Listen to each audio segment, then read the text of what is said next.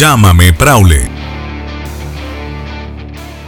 Ya hacía tiempo que dentro de mí estaba la intención de querer compartir un podcast con ustedes. Eh, incluso había hecho un primer intento de hacerlo, pero en el fondo sentía que, lo que quería expresar eh, era lo que yo realmente no, no sentía. Quería como tratar de de acomodarme a, lo que yo pensaba que era tal vez lo que la gente quería y no lo que yo realmente estaba dispuesto a poder darles. Llámame, Praule. Y que, y que yo tengo para compartirlos. Por eso decidí y entre todos los cursos y entre todas las herramientas y, todo lo que yo he podido ir a lo largo de todo este tiempo, ir eh, perfeccionando, decidí eh, lanzarme eh, con, este proyecto llamándolo Llámame Praule. Porque cuando, cuando yo veo eh, el tema Praule,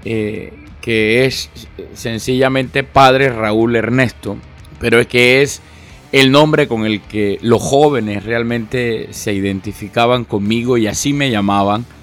Entonces me di cuenta que este nombre tiene un significado muy especial para ellos. E, evoca en ellos eh, cercanía, evoca en ellos compañía, evoca en ellos eh, asesoramiento y sobre todo evoca eh, un puente más corto entre, entre Jesús y ellos.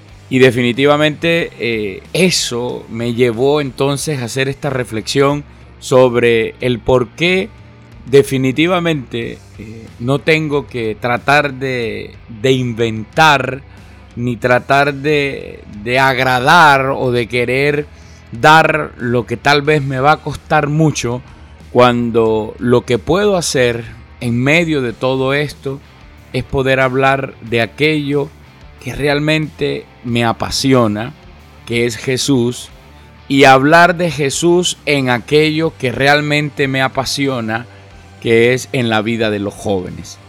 Entender el, mundo juvenil, ya de eso hay muchos escritos. Yo no voy a, caer en lo mismo, ni voy a, tratar de, de, decir que descubrí el agua tibia, porque ya la psicología, la sociología, los trabajos con jóvenes, ya todo habla de ello. Llámame, Praule.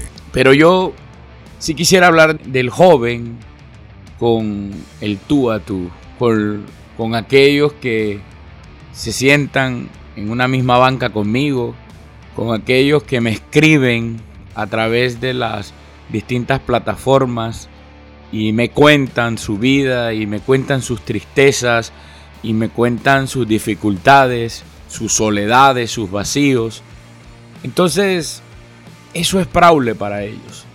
Praule no es otra cosa que aquel instrumento de Dios que, que los hace sentir que a pesar de tantas cosas, Dios no lo abandona.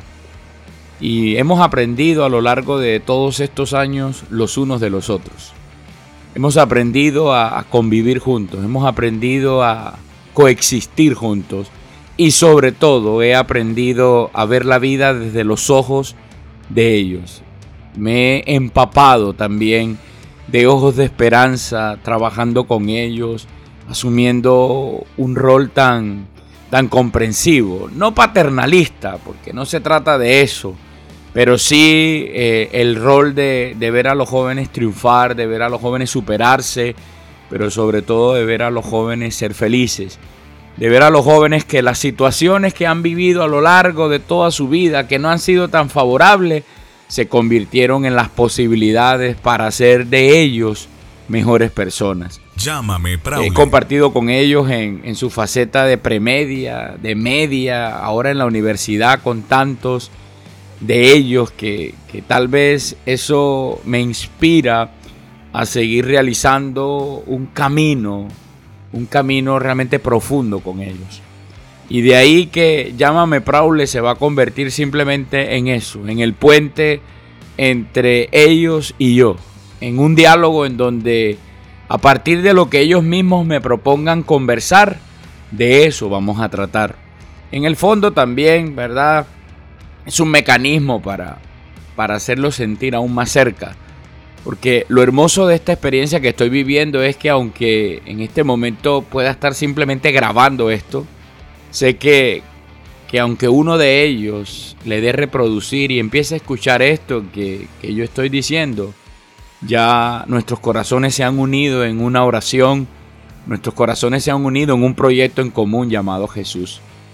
También voy a conversar con algunos amigos míos que, que a lo largo de su experiencia ministerial, tanto sacerdotes como laicos comprometidos, también como ellos mismos le llaman los pelados, han tenido la experiencia de comprender este mundo. Llámame Praule. Llámame Praule será el puente que nos unirá para que podamos seguir construyendo juntos una aventura, para que la vida, eh, que a veces se torna difícil, la pintemos con un color diferente, el color llamado Jesús.